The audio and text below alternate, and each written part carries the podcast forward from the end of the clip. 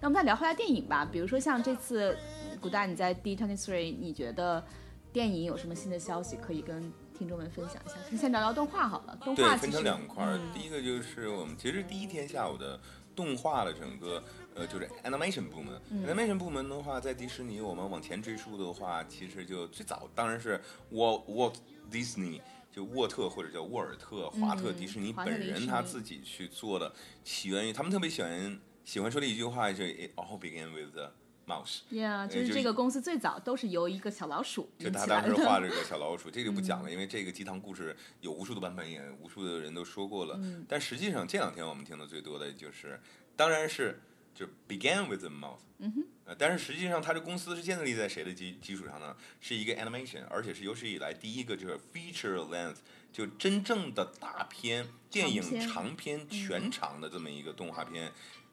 呃，白雪公主。对，而且这个当时在上海是特别棒，而且当时是这样，白雪公主她首先是打破了很多的记录，比如说她做的时候没有人相信她能做成功，因为太扯淡了，一分一秒钟二十四帧，你要把它画得很好，而且在想当时所有人都认为动画片就是给小朋友看的嘛，这个东西不可能出一个全长的这种电影啊，然后也不可能你出了的话，你这个精力你所的投你所做的投入也不可能赚到钱，结果不光是赚到钱了，而且是票房。爆棚，他们用所收入的这种净收入建了现在我们看的就在 Burbank 整个的迪士尼的总部的园区，尤其是他们的动画部门等等这些部门，所以所整个迪士尼的梦想，它其实真正。呃，腾飞的时候是靠白雪公主，包括他们那个叫 Team Disney Building，也就是迪士尼的办公大楼。我们如果你有机会来的去的话，你可以看到它下面是七个小矮人托起了整个的楼顶。对，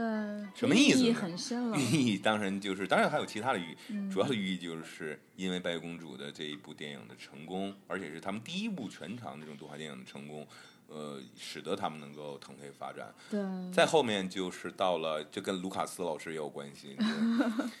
当时一个计算机部门就做成了，后来出来独立做成了皮克斯，然后皮克斯后面还有乔布斯的参与。当然，最主要的就是约翰拉塞特这个人，原来是一直梦想着在迪士尼动画里面有大展拳脚，但是因为种种原因没有办法，他去了皮克斯。嗯，他呃，当然还有乔布斯，还有卢卡斯这。几个大佬把皮克斯做成了独一无二的一个崭新的 CG 电脑动画的一个公司，又经过了几十年的相爱相杀，最后回归了迪士尼的怀抱。现在，约翰拉塞特作为他叫 CCO，很有意思的一个 title，一个头衔叫做呃 Chief Creative Officer。Yeah，就是首席创意官。哎，首 席创意官。但简单来说的话，就是老大。他是迪士尼和。和和和皮克斯动画部门的老大，也就是说，他年轻时的梦想实现了。嗯，他不光是在迪士尼大展拳脚，他成为了动画部门的老大，而且他原来自己家的这个皮克斯被他一手带大的皮克斯的动画也由他负责。所以，就我们前几天说的嘛，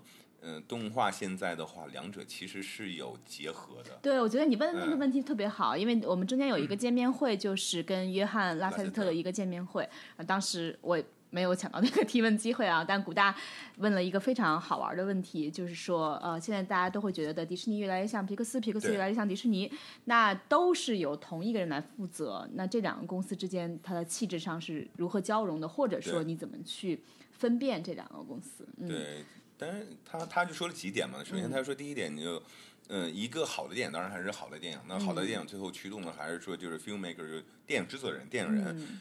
当然有好的电影，它会有相同点。比如说他说，就是比如娱乐大家的愿望了，或者是真正做的很精细啊，或者怎么怎么样的就来自个人体验、个人故事、个人经历。而且而且这种就是让你能有共鸣的东西。当然后面他也承认了，呃，比如说他前面那一点的话，他说所有他做过电动画片、动画片这种电影里面都有他的痕迹，因为他是做监制也好，他做导演也好，他早年做画师也好，都会带到他这个烙印，这个是承认的。但后面他说了，比如说大家很喜欢，不能说诟病吧，吐槽的一部片子。叫《勇敢传说》，就里面红头那个苏格兰带着苏格兰口音的公主，那个大家一看就是一个公主片嘛，但是很叛逆的假小子的公主，但是她不是迪士尼做的，她是皮克斯做的。对，当时就觉得的，哎，皮克斯为什么也搞公主？哎，如果你说后来发行的话，可能是那个发行的时候应该已经被收购了，所以跟迪士尼有关。但实际上，它是纯皮克斯做的一个电影。对，而且当时在收购之前。对，收购之前，收购之前就已经开始做了，所以这个根儿还在。皮克斯上。嗯，不过，约翰拉塞特说了一个特别有意思的一个事情，真假不管呢，或者是不是这个真正的原因不管，但他说的特别有意思，他说为什么我们要做这么一个公主片呢，或者童话故事片呢？说当时迪士尼已经放弃了，嗯，就放弃这种童话故事片或者公主片的对，形不想再式。做公主了。嗯，他觉得哇，那世界上还有好多的这种童话故事没讲呢，嗯那你不做，我我皮克斯做呗，所以他就做了一个 Brave。对，所以两者其实在收购之前是蛮较劲的。对他都有这种竞争，那你不做我就做呗。嗯然后迪士尼也是，比如说我们看迪士尼的像呃《Big Hero Six》，中文叫《超能陆战队》，陆战队嗯，陆战队大白，大白这个，你看他的风格其实挺皮克斯的这种感觉。对，嗯因为就是最终是他就是 heart and humor，就是有爱、有笑料、有幽默感，而且这嗯种造型和这种 CG 的感觉，你也觉得会很皮克斯。另外一个就是呃，Wreck-It Ralph，嗯无敌破坏王也是今年动画电影呃预告里面最惊艳的一部。对对对，他的太多可说的。他的感觉也特别 像像像像像皮克斯，所以约翰莱斯特就说了，两个公司的气质是不一样的，或者他这种传承，他的传统是不一样的。迪士尼的话，早年它是属于比较经典的，或者很有年代感的这种题材，嗯因为都是公主或者童话故事嘛，都是好早的年以前的。而皮克斯的话，还是比较现代化，嗯，呃，比较现代化的一个主题。他举了一个例子相，对短一点。对对对对对。然后他说举了一个例子，就是 Incredibles，Incredibles 叫做超人总动员，嗯它整个的风格可能有点儿就是六十年代啊那种感觉，但实际上还是偏现代。而且他举他说说了一个特别好玩的一个小的趣事，说第一部片子也就是皮克斯的《玩具总动员》之前，他们做了一个列表。就是我们不想让这个片子成为什么样的一个动画，里面所有的列表都是迪士尼赖以成功的一些要素。就是迪士尼是我们不想成为的那样的人。对，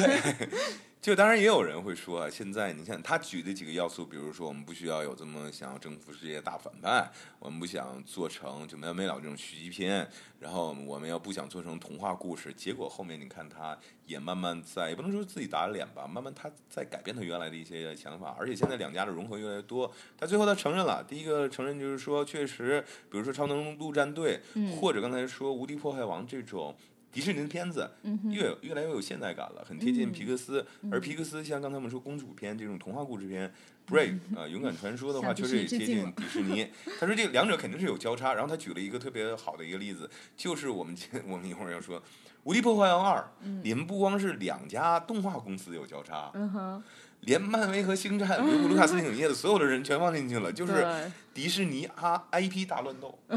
所以他说这种这种感觉没有什么不行、啊。对，所以当时其实我有点嗯。想问他一个问题，我说嗯。这个东西虽然是因为它里面有太多的角色了，就对。tons of characters，嗯，然后我觉得那我们以前都会说漫威有一个漫威的呃宇宙的一个概念，就嗯呃 Marvel 呃 Cinematic Universe right，嗯。然后对，嗯。但是那以后是不是会有一个迪士尼 Universe？对对对，其实后面有一个，我记得是南美是巴西是什么，有一嗯个记者他问了，他就问说这个特别好，这种这种 crossover 的概念特别好，那会不会延伸到其他电影里面对对对对，？他回答。他其实他是这样来说，他嗯说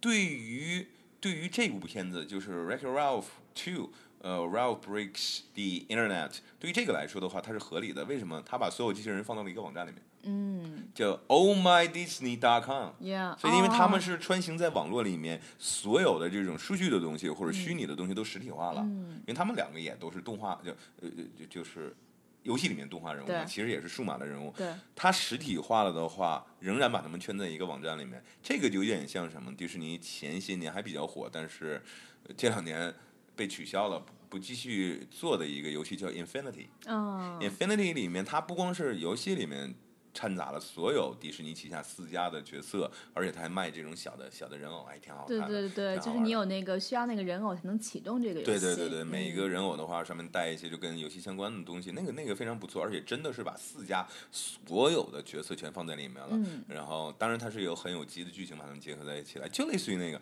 它放在一个游戏里面，你觉得它是成立的，嗯因为并不是说实际上它对每一个 IP 或者每一个公司后面的后续发展有什么样的影响。比如说在这个游戏里面，假设说啊，假设说我们星战里面大刺猬打死了，它也不会影响说下一部电影里面它就不能复活了。所以这个 在一个小的区域里面，嗯，拉塞特那个意思，如果说我把他们都放在一个 Oh My Disney dot com 里面的话，它是合而且。Oh My Disney 这个网站是真正存在的。而是他们做的很精细。嗯今年的话，它不光是这个网站它做出来了，今年展区里面其实很靠近主舞台，很大的一个区域，上面就写的 Oh My Disney。对它简直而言之就是一个整个和迪士尼有关的生活方式的全部哈，就对是你的吃行住用，嗯你的一切 都可以跟 Oh My Disney 相关。对，嗯不过虽然阿拉斯特是这么说，他还是不能算是官方嘛，他他讲话还是挺有意思的，挺诚恳的。但我觉得将来还是会有一个公、两个公司，甚至三个公司，甚甚至四个旗下所有的公司的 IP 都一起结合的机会在，因为这个应该算是创新的突破第一次壮举，对，以前是从来没有过的。原来我问过一，起蛮大胆的，我觉得。而且其实很难的。这个的决策人是谁呢？是约翰拉塞特本人。哦，他一个人就带了两家公司，嗯所以他比较容易做起来。之前也问过迪士尼的一些，当然也是高管啊，或者他们的一些制作人呐、就很很不错的这种领导者了。嗯问过他们，就这四家有没有这种 crossover 的可能，都是说我们当时想有机会成熟的时候，当然想这么干，但嗯是问题是自家是比较独立的，对。就像任何公司一样，它其实不光是独立，它之间还有竞争的。两个动画部门肯定会有竞争对，简而言之，你比如说每个公司旗下都有相对独立的粉丝群体，对那你有时候可能有些粉丝群体，漫威的粉丝不一定愿意跟星战的粉丝，他也许 overlapping 啊，有一些重叠之处，但是他可能有的粉丝他只是漫威的死忠粉，然后他不一定喜欢星战的这种角色，非常有这种可能性。嗯那他他也这种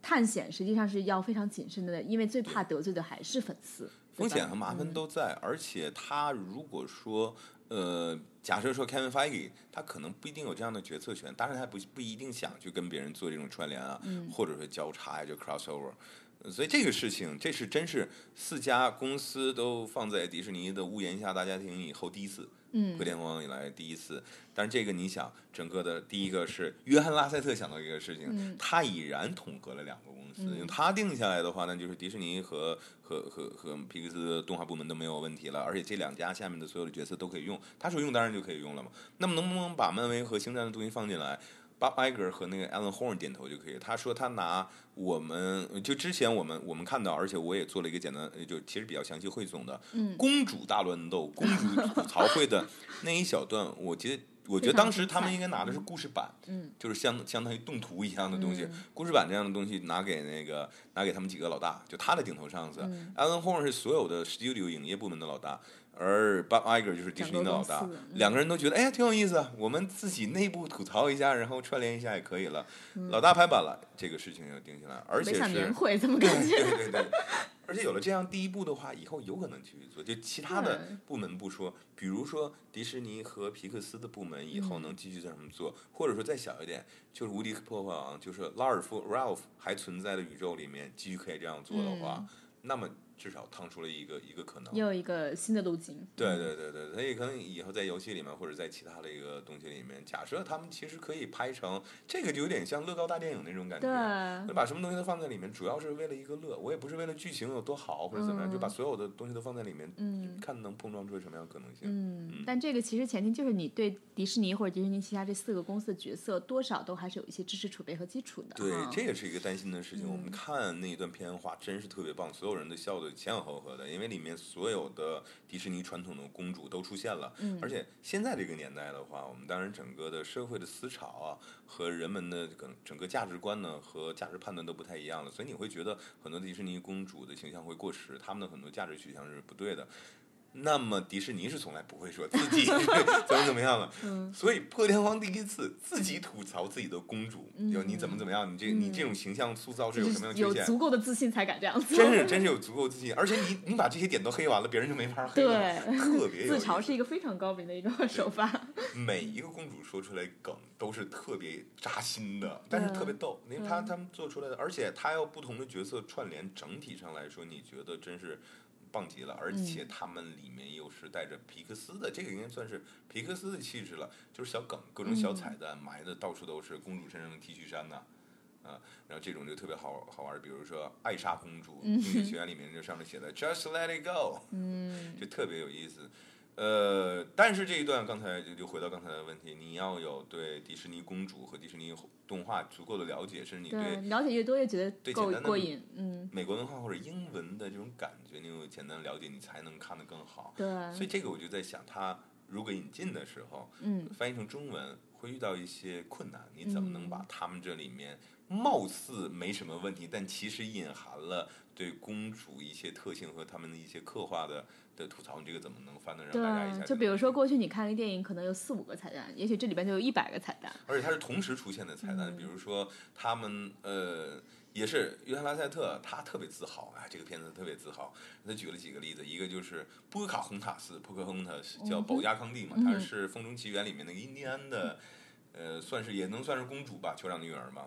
她那当然前提要说一下，他们都三 D 化了。嗯啊，三 D 画而且做的很很好看。有人说啊，是不是会撞脸的？没有，每个每个脸都很好看，就是可以看到《冰雪奇缘》里面那种感觉，艾莎和安娜的那种感觉，所有人都嗯三 D 化了。其他的公主在那儿聊天的时候就是那样，然后保加康帝就 Pocahontas 站在那儿的时候，头发无风自动，就空中飘扬，对，随风飘扬，对，梗特别特别的欠嗯，嗯特别欠，所以他也是觉得这个这个这个小细节的梗特别有意思。对，那那这个你就要有一个大概的了解。你看这个肤色比较发深色、发棕色的，哎，你觉得他可能是印第安或者是什么？嗯，呃，拉拉美人，想到世界人民大大联合，哎，对，你看他头发为什么会动呢？风中奇缘嘛，主题曲《Colors of the Wind》，就一直是风 风吹来吹去的嘛。它在整个的动画片里面很经典的动画片，大家如果没有看过，推荐大家去看。它头就一直在飘，对，呃，所以这个就挺有意思的一个小梗。所以大家要是这应该是一九一八年上映是吗？嗯，我记得好像是。一八还是一九，反正就是对这两个电影总是混淆。嗯总之，要是想真正的把这个电影看出花儿来，那可能需要把迪士尼的电影，不管是重温一下还是看一遍，就会觉得更过瘾。嗯大会上面去放这种片花就比较好呢？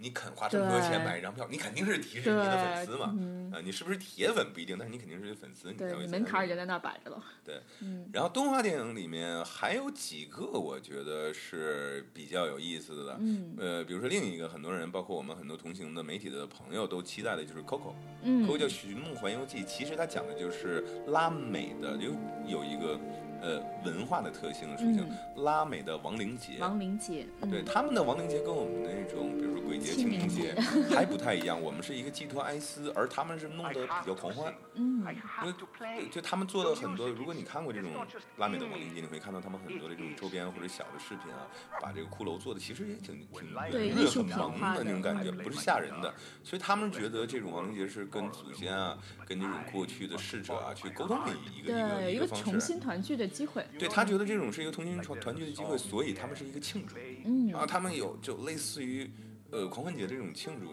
本身拉美就比较奔放嘛，嗯所以这个并不是一个悲伤，也不是恐怖的故事，而且这里面到最后的话，实际上讲的是家庭，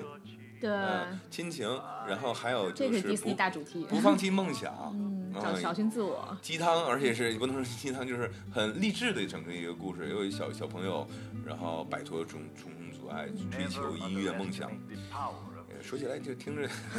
汪峰老师就反正总之，迪士尼的很多故事你可能用几句话去讲完，但是其实你真的看电影的时候，还是非常的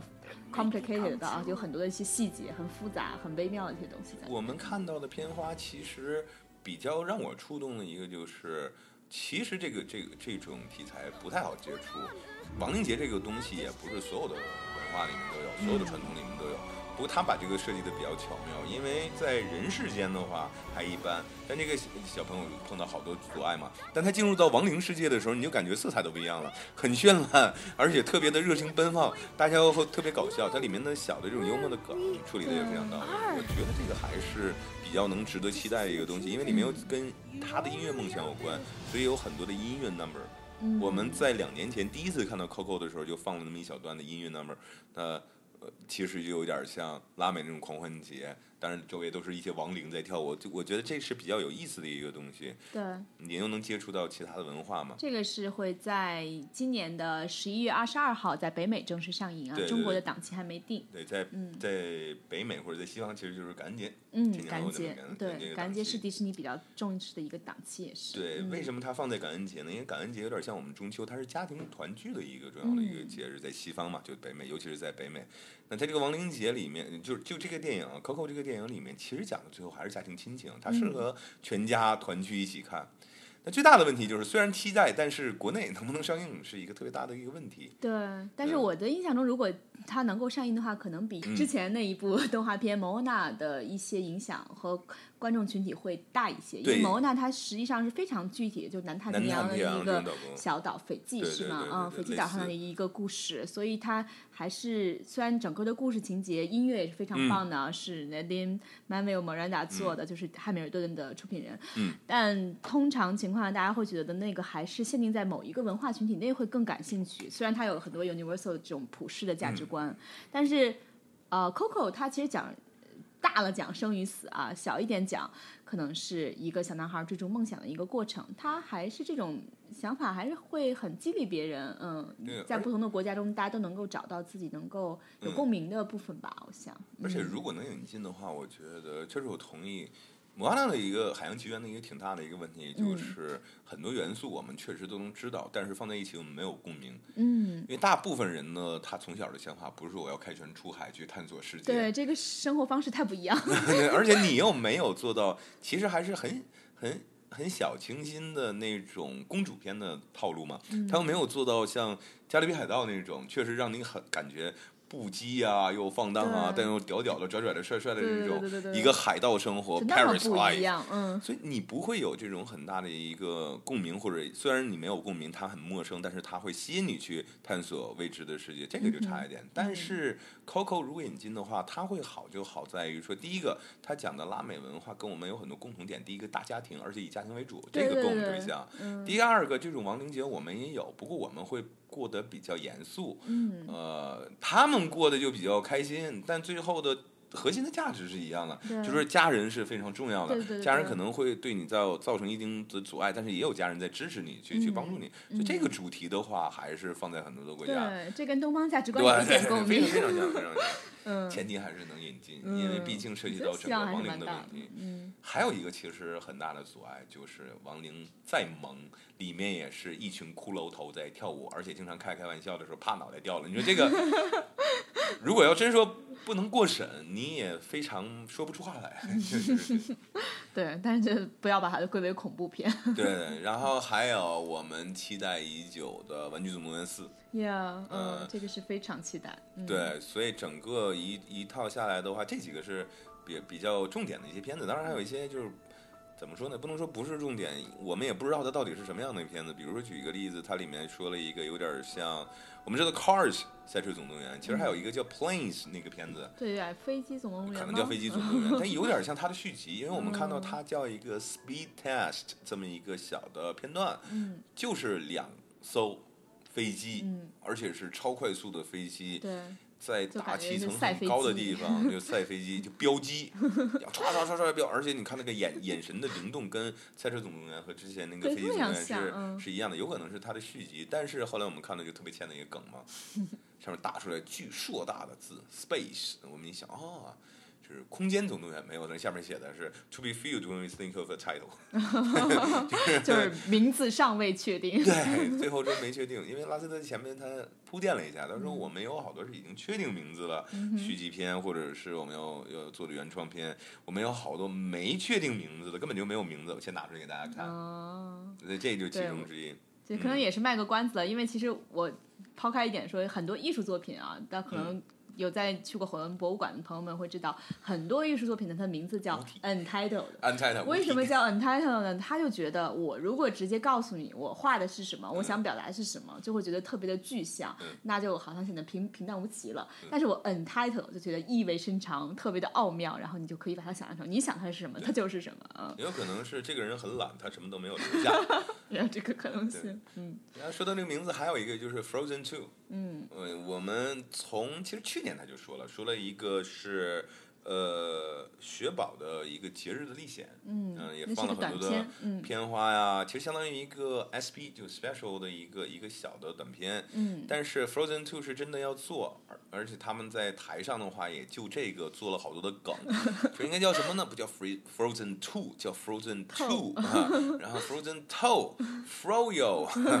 Frozen 什么什么什么什么什么。对，到最后说那算了嘛，暂就暂时还叫 Frozen Two 吧，还有 Frozen Two，所以这个是挺没创意的。不过，呃，内容的话，我估计应该是没有问题，而且国内的整个的影响力啊，或者是大家的一个喜爱程度还是很高的。很多人想要看安娜和艾艾莎下一步会怎么样，嗯包括雪雪宝也是非常出彩的一个角色、j o s h Gad 这个小胖子。对对，看过《美女与野兽》的呃对朋友们就很熟悉了。里面的 LeFou，嗯，特别好玩。这些年也是演了好多的片子。对，呃，其他还有一个一个也是 Untitled 一个动画，讲的是一个属于是大城市郊区的那么一个幻想、魔幻、奇幻的一个世界。这里面没有人，里面都是一些地精啊、山精啊、各种小怪物啊，然后还有这里面有一个设定，其他的设定他没有仔细说，因为他们现在的。呃，物料也有限，没有给我们放更多的东西。其中讲的是一个父子情，他的导演主创过来说的时候，其实讲想讲的一个父子情，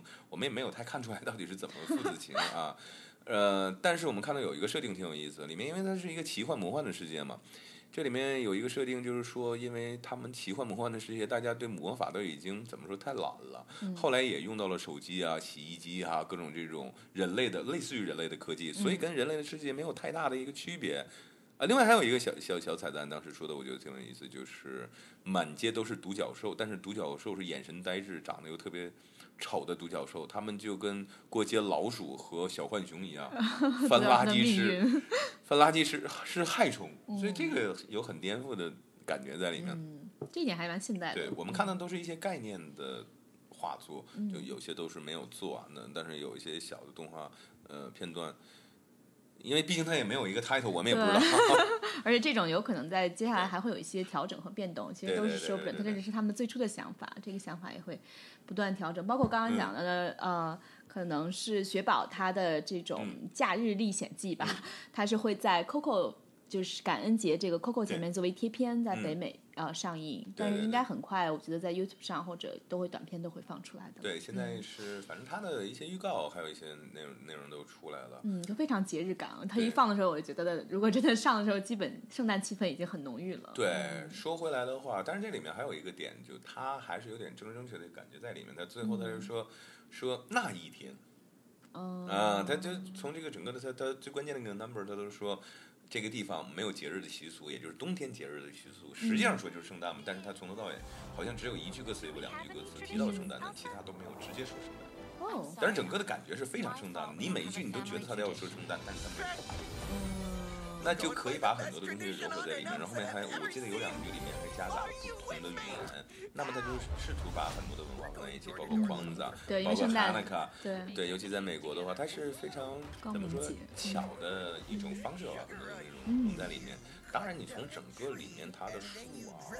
路啊等等，你知道它就是一个对，拐棍儿糖是吧？对对对对对，但是他们有简单的设定就是说，雪宝发现这一个地区啊，一个镇子上人竟然没有一个冬天的节日传统。来，我帮大家一起来找，嗯呃所以是这样的一个东西，节日还挺欢乐的。对，而总体来说，动画的推荐里面，一个是《Coco 寻梦环游记》，还有一个我们就是说那个呃《Ralph 2》。嗯，无敌破坏二二，，这个嗯是比较值得期待的。嗯啊以后下面的话，应该也是他们的重头戏，后面还会放出来更多的一些，比如物料啊、图片啊、嗯然后包括一些视频什么的，大家可以敬请期待。对你觉，得漫威这次有什么特别想跟大家分享的吗？漫威其实第一个我刚才已经说了。就是挨个拉出来溜，一个一个一个一个一个就喊出来这些所有的。今年的电影就主要。是雷神。今年其实有嗯三个，但是因为有 SDCC 的问题，他们要要把东西有一部分的东西留在 SDCC 上。目前推测的话，包括那 Mark Ruffalo，他是演绿巨人嗯的这个演员，他昨天也在自己的推特上说，他看到了呃将会在 Comic Con，也就是 SDCC 上，圣地亚哥。动漫展上出现的一个一段一段，可能是预告片呢，可能这个视频的一个 preview 就看到了一个预览，他觉得特别特别炸裂，特别特别棒。那么这个很有可能是呃《雷神三》《诸神黄昏》的一个预告片，因为里面的话，我们看到之前的预告片的话，都是他跟雷神两个人在打嘛。为什么打起来不知道？当然，雷神里面还是很蠢萌搞笑嘛，说啊耶，特别好啊，这是我我我工作上的一个同事。呃，那么这次实际上放的这个片花，长度跟两年前那个那个那个美队三内战的差不多，嗯，内容也真是不少。不过有还是有点仓促，最后他不就是很很匆匆的结束了嘛？Joe Russo 罗素兄弟导演其中的一个，上来就简简单做了一个收尾。我觉得他还是有很多东西要拿到 SDCC 上说，比如说雷神三一句没说，然后还有黑豹一句没说。当然现在已经都已经放出来，都已经放出预告片了，但是他什么都没说。呃，这一部我当然大家可以去看我的我的我的。微信公众号或者看我的微博上面，我做了很非常就叫古大白话，对非常详细的一个分析和整个的一个汇总。简单来说，所有大家看到的，或者是用 Ken Feige 的话，嗯，almost 几乎所有大家看到过的 漫威所有这些支线系列和主线大事件这种系列的片子里面出现的英雄人物都会上场了。之前有传闻，有人算过吗呢？可能会有六十几个超级英雄。这怎么拍啊？我们这次。算了一下，可能在这里面出现的和我们从各种预告片或者是目前流出来的一些资料里面看到的，至少有三十多个英雄，或者三十多个角色出现，一起打谁？打灭霸。因为之前所有的几个支线，无限原石，不同颜色的无限，从呃雷神洛基那一只，我们看到蓝色宇宙魔方那个 Tesseract，那那一个原石，然后包括银河护卫队里面有紫色的这个 Purple 这样这个原石，然后还有其他的，比如说。从从从复仇联盟里面幻视脑袋上那个黄色的那个那个原石等等就各种各种原石，呃，灭霸的无限手套这次也出现了。简单来说的话，就是所有人一起去打灭霸，然后银河护卫队这几个逗逼选手跟呃我们说的复联，他的第一次相遇其实是在太空里面，就最开始开场的时候，应该是接在雷雷神三。后面诸神黄昏，如果大家了解北欧神话，或者你查一下这个词 Ragnarok，就讲的是诸神黄昏什么的。北欧所有的众神，好神和坏神，全部都一场大战之后全都死光了，然后 新神再出现，是这样一个就很悲惨的一个结果。但是最后你发现雷神没死，他是在宇宙中漂浮，然后邦撞到了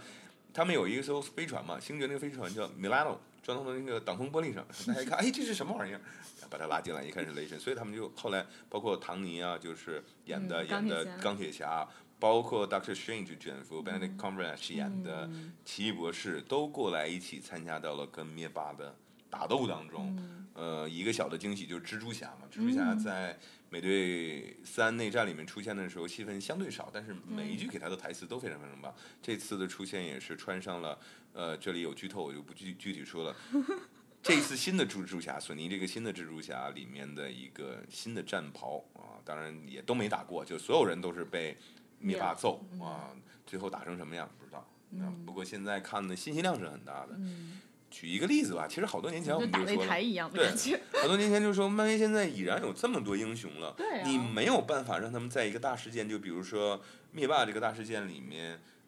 嗯，每个人都能有足够上场时间，因为 screen time 这个事情的话，又涉及到各个粉丝，每一个角色都有很多的粉丝，嗯，而且你其实从洛基出场的时候，你第一次你看到他拿宇宙魔方这个原石去做做做坏事的时候，你就猜到后面可能会有灭霸，因为这些原石六颗原石最后都要到他的拳套上面，然后后面你再看。呃，星呃那个那个银河护卫队 Guardians of Galaxy 里面又出现了这种原石的话，你就更确定罗南去拿那个原石嘛。嗯。包括那 Collector 收集者那边拿到原石，到最后放到那个 Nova Corp 那那边。包括后面的，就前两年这两年呢，应该到了 Phase Two、Phase Three，灭霸也出现过几次，包括在在后面的这种彩蛋里面，或者在正片里面出现了几次，大家越来越确定，最后。避免不了一场大战。嗯。那么怎么能够把不同支线，包括钢铁侠、美队、复仇者联盟、黑豹、Doctor Strange、奇异博士，然后所有反正所有这些人呢，呃，银河护卫队全都汇总在一起，只有灭霸。嗯。因为所有的支线里面都出现或者是介绍到了无限原石，到最后的话就是灭霸要去拿去这个无限原石，这个 Thanos。那么确实是用他来把所有这些人。不管三十几位英雄，还是六十几位英雄和坏人的角色，全部都凑在一起，怎么演？那我们当时开玩笑就是说嘛，也吐槽说，就他一拳 打碎地球，或者一拳打碎半个宇宙。那么这里面大部分，比如说五十多个英雄阵亡，最后就剩五六个 跟他在打，然后里面可以再引入新的角色，因为后面第三阶段到最后末尾的话，还有新的角色要出来嘛，包括惊奇队长。太难为编剧了。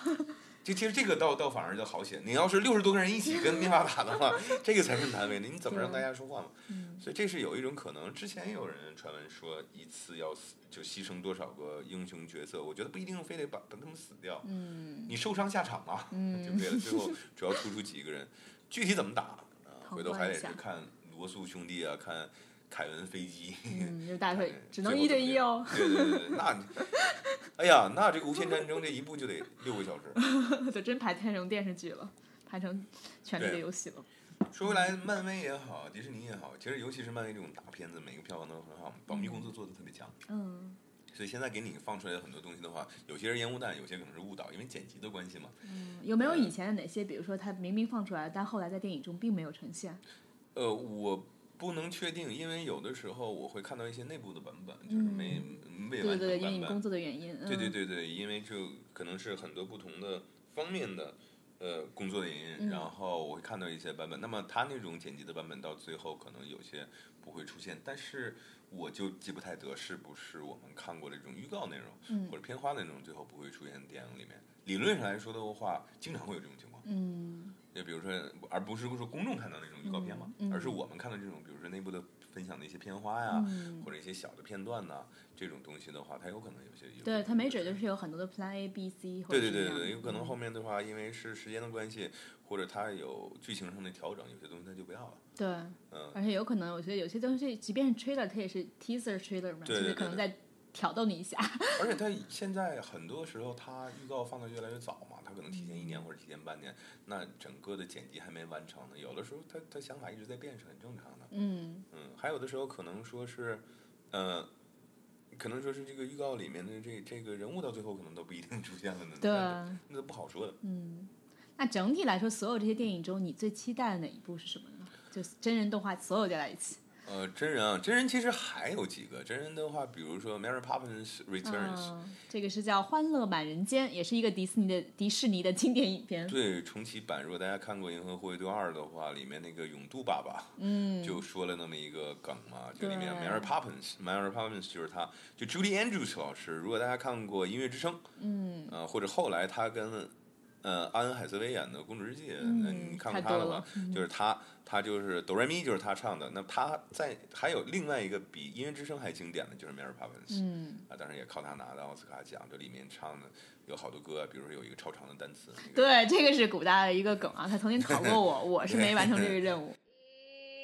It's supercalifragilisticexpialidocious, even though the sound of it is something quite atrocious. If you say it loud enough, you'll always sound precocious. Supercalifragilisticexpialidocious. Supercalifragilisticexpialidocious，啊，就这个词。然后这次重启的话是 Emily Blunt，呃，就还有还有 Dick Van Dyke，就 九十多岁的老爷子了，七十多年，从艺七十多年。他当时是里面男主角，他也会回过来演一个老人家的角色。那里面这次的新的男主是谁呢？林漫威老师，林句句，所以还是比较值得期待。嗯，呃，引进不引进不说，这还是一个音乐片，所以就如果他真做得好的话，真是可以去去尝试一下看这种 musical，也就是我们说音乐剧，也不一定说是它就会违和啊或者怎么样。嗯，我觉得迪士尼真的是太神奇了。你看它，因为旗下刚才我们提到的《狮子王》和《阿拉丁》，其实都是它的百老汇剧，嗯。但是因为迪士尼旗下有一个剧院公司，对，嗯，所以你看它的从百老汇剧院到真人电影到动画片，然后三者之间就在不断的各种频道切换，然后利用同一个题材，今天 Alan Menken 还说呢，阿拉丁啊，对，嗯而且它下面的话，阿拉丁还要做呢，嗯，阿拉丁阿丁也要做真人电影，有动画片，然后也是有百老汇这种歌舞剧，对然后下面要做真人电影，对阿拉丁要做真人电影，小美人鱼也要做真人电影，但是这个对，小美。人鱼同时又是迪士尼乐园中的一个对，游乐项目，所以这四个就可以来回互动。所以它现在旗下的所有这些不同的产品线，或者这些不同的载体和类型，包括嗯音乐剧，音乐剧其实现在的话就可以做不同的很多不同的版本，比如说最经典的版本，其实很多这种现在我们说音乐剧都是动画片，对，或者动画片和真人结合。嗯 Mary Poppins 欢乐满人间》或者《魔法女巫》，嗯，不是叫女巫，魔法女佣或者魔法保姆，当年就是动画片和真人的结合。我们很多人知道的，呃，最经典的可能是《太空大灌篮》，嗯，真人和动画的结合就是乔丹嘛。还有就是谁杀死的兔子罗杰，哦呀，基本都是真人和动画片的结合。但是最早最早最早最早最早最早，Mary Poppins，嗯，因为动画的话，谁还能画过迪士尼嘛？嗯所以他自己结合的挺有意思的。这一次的话，我们看到片花里面还有，嗯，就 Emily Blunt 演的 Mary Poppins 里面只过了几帧特别短，可能就一秒半秒的一个小镜头，他一伸手，两只动画的小鸟在他手上，嗯，所以她还会保留就原有作品当年之后说起来就得五十作品里面的一些他特别好的一些特点，呃，还是挺期待的。对，所以这也是一种致敬吧。另一方面，就觉得这个迪士尼的档案馆是没有白建的哈，大家真的是嗯从中去在寻找灵感，而不是把它过去的那种 heritage 那种嗯传统彻底的就说我们就要现代化，以前的一切都都可以。而且他们 IP 真是有的是。现在来说的话，光是真人电影，因为实际上以前你想，商贝里负责这这这一块嘛，嗯你想迪士尼有什么可以 live action 的？但是现在发现还真可以。举两个比较还可以的例子吧，嗯呃，比如说 Cinderella 灰姑娘，灰姑娘，当然没有那么好，对于他们来说的话，商业上算可以啊，嗯合格的一个作品。嗯，美女与野兽这个非嗯非常好，又是非常好。它今年是迪士尼第一部破十亿美金的一对个，十亿美金呢嗯。当然，可能国内很多人不喜欢的，或者你觉得它它是音乐剧啊，嗯各个形式，你觉得可能哎，怎么突然就说着说着就唱起来呢？说是是 一不高兴就唱歌。一不就高兴就唱了起来，你难道是宝莱坞吗？其实不是，当年的动画片也是嘛。那今天我们又说到了艾伦老师，艾伦老师今年，呃，我觉得最后收尾的时候，令我最惊喜的就是 Alan Menken 老师的这么一个音乐会，他也是作为幕后的大神呢，帮迪士尼打造了很多。他那个时候可能是爆红，现在我们来看的话，就是经典的电影，嗯，而呃经典的动画电影。对他都有画呃，美女与野兽最早是小美人鱼，小美人鱼是让他第一次拿到了奥斯卡的编曲奖嘛，呃作曲奖，然后再往后就是美女与野兽，九一年美女与野兽呢就是超过了之前，就是更火火到不行，因为每一首歌拿出来都是经典，包括那个 Bell 一开始在村子里面在在走的那首那首歌叫 Little Town，然后后来就叫 Bell，然后包括 Gaston 那个就特别特别 特别欠，而且特别拽拽、特别贱的，包括里面 Be Our Guest 全都是经典的，Be Our Guest 经典到什么程度？现在你去任何地方的乐园里面就不停的就放，对他可能今天真的是，你要在就洗脑的歌。对我们国内的听众朋友，你们就是去上海乐园的时候，即便走到迪士尼的乐呃酒店的公共卫生间，嗯都在在放放 这首。也很应景啊，你你文字也很应景的，就 Be Our Guest, Be Our Guest, Be Our Guest。你在日本也好，你在中国也好，你在公共场合也好，私人场合也好，嗯乐园里面一直都在放这个歌，谁写的。嗯所以他后面当然还有那个我们的布卡洪达斯，就是《风中奇缘》，嗯，然后后面还有那个那个那个那个那个叫 Tango 的叫什么来着？叫呃，长发公主，长发公呃，长发，就反正就叫长发公主。还有叫 Enchanted，Enchanted 那个应该叫魔法奇缘，嗯魔法奇缘就有点像，那个就被。施魔法那个词的意思，就是对对对对对对，所以这些都是他做，包括还有动画片，像那个 Hercules，海格力斯，这里面有好多那个大力神，大力神，嗯然后包括他还给美队写过一些一那个歌，美美国队长还特别小美人鱼里面就是。Under the Sea，Under the Sea，这是我们特别熟悉的歌。阿拉丁里面就是 A Whole New World，嗯就全世界各种文字的版本，中文版我们也很熟悉，这个我忘了叫什么，但是 但是那个英文版，真是我们小的时候就就一直是传唱，它所有的歌曲都是，包括《风中奇缘》里面 The Colors of the Wind，嗯，所以总之等于这一场作为第二十三结束的这场音乐会，他把迪士尼以前可能在对于我们来讲都是嗯。童年记忆哈，对。对于美国人其实也差不多是很多跟我们年龄差不多的人的童年记忆，或者说是就是明年要高考的这一群。嗯。好的，去年不是去年的，前年上一届 D twenty three 也有音乐会，那一次的音乐会主题是《冰雪奇缘》，嗯。把谁找来了呢？Robert Robert 什么来着？反正是一个对对对，作曲嗯。他和他他他妻子两个人，他们我是非常喜欢他们两个的，因为因为他们两个做过的很多东西，尤其是这个这个 Robert，他那个呃他做过的是比如说《摩门经》。嗯，我们听这个就我我其实是非常喜欢的，然后还有《冰雪奇缘》。嗯啊，《冰雪奇缘》就非非常棒，在里面就讲当时那个谁，呃，安娜的这个演员也来了。安娜这个演员叫叫那个那个那个 Christine Bell，在现场就演唱，然后他们两个就讲这个整个创作这个音乐都是什么样的一些历程，有一些什么样的一些梗，嗯就特别好。然后说着说着，人家就弹一段儿，说着说着，人家就对，我。觉得就好像是音乐就是他们生活中或者是血液中的一部分。对，我记得如果没错的话，我还挺喜欢的一个百老汇的歌舞剧，也就是音乐剧《Q 大道》Avenue Q，嗯我记得当年也是他做的。所以你看这几个风格都不太一 Robert 样。Robert Longfield 是他吗？呃，不是，然后然后然后他那个他当时他跟他老婆，比如说里面有一句是歌词，如果大家对《冰雪奇缘》Frozen 歌词比较熟的话，里面有 Anna 不是有一个唱段，就是她多么被汉斯迷就迷倒嘛，就在唱，嗯就是说 finish each other's，正常来说是 sentence 或者 sentences。Finish each other's sentences，然后里面就改成了一个梗，叫做 finish each other's sandwiches，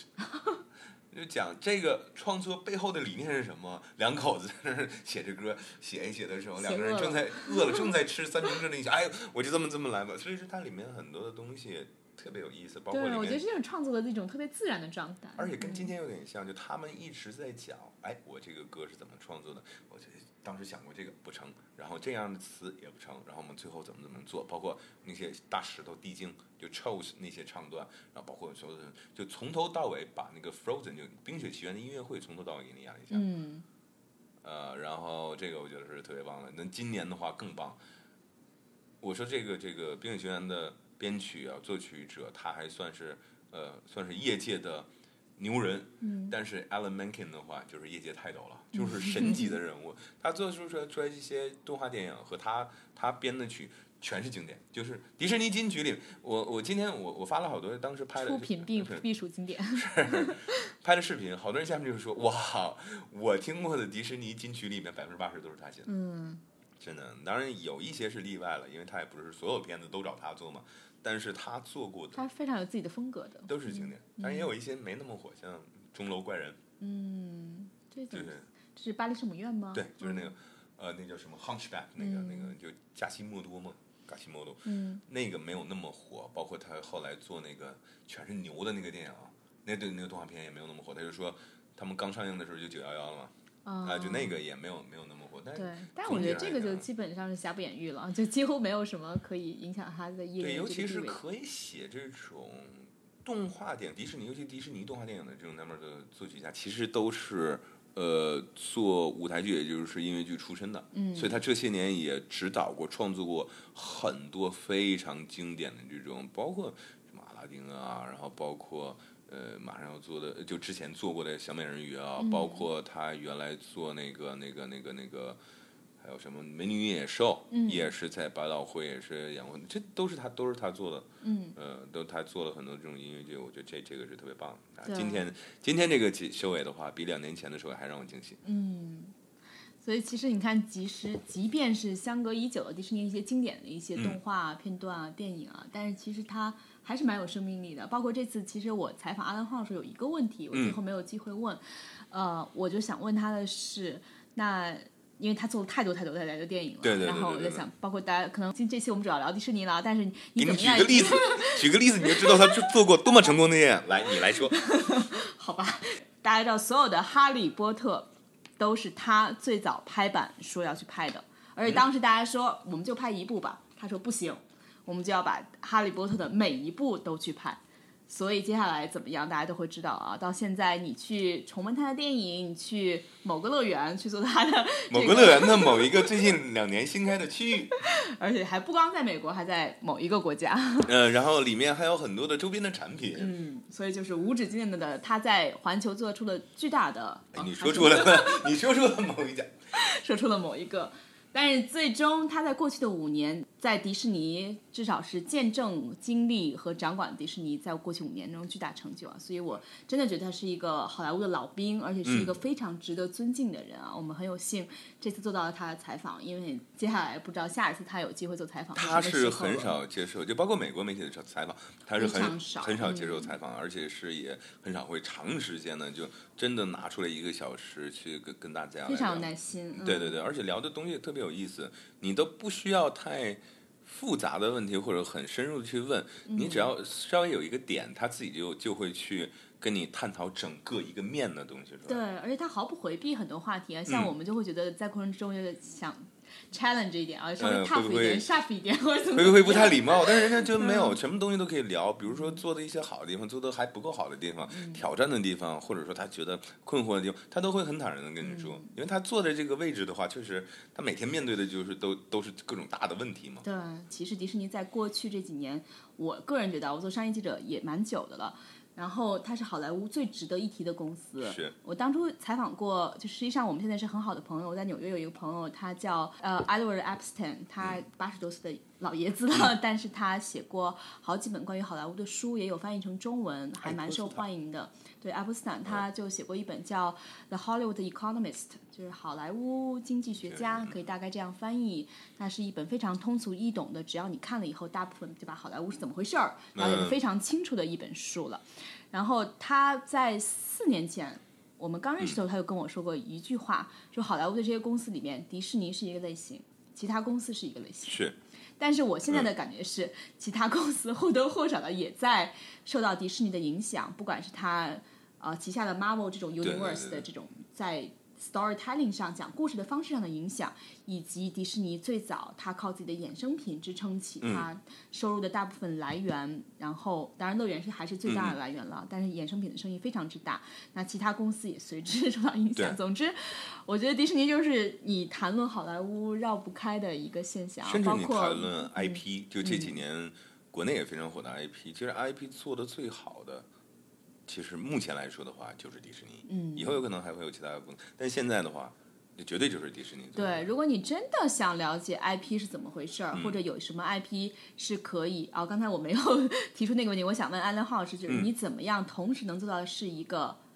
blockbuster，是一个 hit，是一个有影响力的大片，嗯然后同时又是一个能够影响深远的片子，像现在你提到。Alan Menken，然后提到很多迪士尼的传统动画，我们还是愿意去回顾当中的一些细节、音乐传某些部分可以传世的一个作品。那我觉得在现在片的越来越受到挑战了啊，嗯。因为很多片子它确实票房非常理想，但是你让把它传世两个字走快贴在销他的身上，你其实内心是有很大的犹豫的。你可以理解，很多的时候就走快消品的一个路线嘛，嗯就是把它或者当成一个金融衍生品，就投资，然后我能拿到我期望的回报就可以了。真做的好不好无所谓，国内也好，好莱坞其实也是这样，但是可能情况或者程度不太一样。对，我觉得有一个东西，Bob Iger 就迪士尼的总的老大，老大的老大，嗯。呃，包括 Alan Horn 也稍微提及了一下，嗯。就是迪士尼他做得不一定说这个就是他成功的原因啊，重要原因啊，但是我觉得他说的很对，迪士尼做到了一点什么呢？迪士尼如果拍一个片子的话，大家会有一个期待，就是迪士尼应该是什么样的。嗯包括它甚至下面这个旗下这几个公司都是皮克斯应该是什么样的，所以才会有这种吐槽嘛。你提皮克斯为什么拍出了像迪士尼一样的片子？嗯迪士尼拍出来的像迪士尼呃像像像皮克斯一样斯一样的片子，甚至漫威的话拍片子是什么样是有期待的，他们自己有期待，观众也有一个期待，星战就不用说了。但是这个这一点放在其他的 studio 就其他的影业是不太成立的。也就是说，其他的影业可能说好处在于说什么片子都拍，但是你说回来，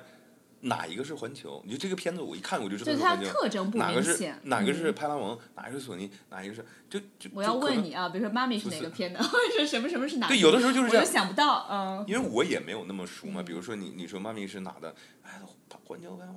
我我真是想不到，因为我我我并不是一个纯的电影记者嘛。嗯但是你说星战是谁的？卢卡斯啊，卢卡斯谁的？迪士尼嘛。嗯，这不用，或者说嗯你说奇异博士是谁的？肯定是。漫威的，不，当然是说漫威的下面的一些版权的东西，可能你拍出来还是不一样。就比如说 X 战警嗯，X 战警，然后包括 Logan，嗯它的风格跟漫威的风格还是不一样，有好处有坏处嘛。有好处的话，其实我觉得就像呃木狼罗根就是 Logan 的话，他还是拍的 Logan Three 拍的还是很好。但是问题又说回来，是不是这个就代表了福斯所有的风格？又不是，嗯就这个皮呃就就就迪士尼迪士尼它可以做到这个，又回到了那个 Alan Horn 说的一点，说我们尽量减少我们每年拍的片子，可能每年只拍八个片子。他作为 studio 影业所有的老大的话，他可能跟漫威说，漫威他他自己说的，他漫威今年我要跟你要三个片子，跟 Kevin Feige 说。我要跟你要三个片子，Kevin Feige 好，我就做三个片子，啊，不管是有一个是大事件片子，有两个是支线片子，不管，然后跟迪士尼的真人动画说，我但总总体还是就是反正迪士尼总体部门我要两个，皮克斯我今天我要一个，星战的话要两个，一个就是主线的新三部曲，然后一个就可能是一个外传，那么加起来可能你就七八部片，一年最多可能就十个片，嗯。那可能加上动画嘛，一年就十个片，但是其他的很多的 studio 就影业会做到二十几个片，对，嗯，而票房跟他还差相差很远。票房怎么差呢？就是过去一年、嗯票房前十的有五个都是迪士尼的片子，所以你就很难，十个当中它有五个你就很难竞争嘛。而且人一年就拍了十部片，可能都没有到十部片，它的票房就就已经是第一了。嗯所以这个思路的话是很好的，就他们只打造精品的，或者我们说票房这种大片，或者他们用这个 tempo，嗯呃，tempo 就是。Tempo 就相当于 blockbuster，就它是一个大对片，嗯这相当于一个什么呢？帐篷那个帐篷那个支柱，就是很支柱这种这种大片，嗯就是他从策划到到决策到真正执行的时候都是非常非常注意的，嗯而且又回到一个问题，我觉得那个仍然是非常好的一个问题。Alan Horn 也说了，Bob Iger 其实也说了，就是。你会期待这个片子，你对它有个期待，你看到这个片子就知道它是迪士尼的片子。嗯当然，不管是下面四四家哪个影业，然后或者说你会期待迪士尼的片子是什么样，那么这个好处就在于的话，它真的可以统领出来整个就是很多不同方面的 IP。嗯，这东西大家都预期了，我知道它是迪士尼，那我就能期待到它下面肯定会有各种周边了，肯定会有授权对了，肯，定会有很多的衍生。它一定出来一个 IP 就是一个嗯所以这这一点的话，在 IP 的运作上面是很好。那说回来的话，约翰拉塞特也说了，现在的话，因为片子本身就少，那么留给创新的机会就不多。创新这个东西不光是对大陆电影市场，他们很多电影人的话也在说，美国电影市场，好莱坞也是大家要求稳嘛。嗯，我不也问过对，艾德你风这个问题，其实他投入太大了，对，吧实际上对他们来说的话，也是因为这个决策会有很多的因素放在里面。嗯最后的话，当然前面就不说了嘛，这个这个其实。呃，除了官腔以外的话，最后还是它是一个求稳的一个方法呢，它的收入会比较好嘛。嗯另一个就是他们在这种大环境的前提之下，我做的可能是前传、后传、重启、续集什么什么乱七八糟。嗯但是，但是他们一定要有新的故事，一定要好的，能当让人大大家耳目一新的东西，他们才会去拍。嗯说回来，还是他们不会砸自己的系列的招牌，或者影业的招牌，或者对整个迪，士尼的招牌一定要有。一个在一个平均线之上，他要掌握。对对对，嗯所以目前我们看迪士尼，比如说说，哎，这个片子可能没那么好，但是它也是表现也不会太差。不会太差，就是商业上也好，口碑上也好，还这么大的一个机构，一年可能四家影业啊，嗯，四家影业一共可能才拍八部片子，所以他们真是可以把这个东西拍得很精，然后最后得到的效果还是很好。当然不是说每个影业都会有采取这样的方法，不过说回来还是就他带着自己非常强烈的属性和标签，你看到这个就知道是漫威的，嗯，或者你想到漫威你就想对，你就想到，非常的明显。所以嗯。这个是他们的优势。对，所以他也也是因为这一点，他我觉得他能开出 D twenty three 这样的会，他就能够告诉大家，我接下来两年我要干嘛啊？对对然后两年之后你回头一看，他真的是 step by step 一步一步按照他的计划来了，嗯没有大的偏差。但是大部分的电影公司，你有时候觉得他不太可能告诉明年两年我要什么，有些可能就跳票了。我们今年看到的很多片子的预告和片花，跟两年前他们宣布要做这个片子的时候，还没有什么太大的进进展的。举个例子，《玩具总动员四》因为这个15其实时间表比较的一个 远，所以大家觉得。但是唯一一个新的消息就是《玩具总动员四》最初是约翰拉斯特本人就是挽起袖子，我自己干了啊！我这电影我最早我自己弄的，我觉得我接着来，我还要继续重新回到导演路上，就是过把瘾哈。但是但是啊、这一次他重他退居二线。退居二线，而且是启用了一个非常新的人哈。这个人大概是在零三年才加入了皮克斯。如果一个这么年轻的导演，他要调动皮克斯的各种资源去做最早，就比如说你说。白雪公主是奠定了迪士尼的基础，对对对对对，那玩具总动员就奠定了皮克斯的基基础所以这样一个的呃里程碑的影片的第四部的续集，所以这真的是重任在肩啊。而所以第三部其实是别的不说，票房是非常成功。嗯，呃，《Toy Story 3》票房非常成功。对，大家都说续集电影很难重现成功，但是真的《玩具总动员》，我觉得它是是你很难想到拍到第三部还能是票房非常成功，但是剧情呢，有很多人会觉得，哎呀，可能这里欠缺那些那些，毕竟续集你没有办法去满足所有人嘛。对，但是票房是真是很成功，所以他压力也是很大。嗯尤其他这种隔了好久才去决定去做的话，我觉得一般来说还是他考虑到了好方方面面。但是用新人导演的这种，或者是资历没有那么多的导演的这种的话，我就可能在迪士尼或者是很多的，比如他已经成系列。就嗯 franchise 这种片子的话，已经是一个流行了。漫威是最典型的一个例子。嗯，漫威其实完全是哪个导演导演都不太那么重要。对，当年那个那个老大，现在被排挤走那个老大，当时他就说了嘛，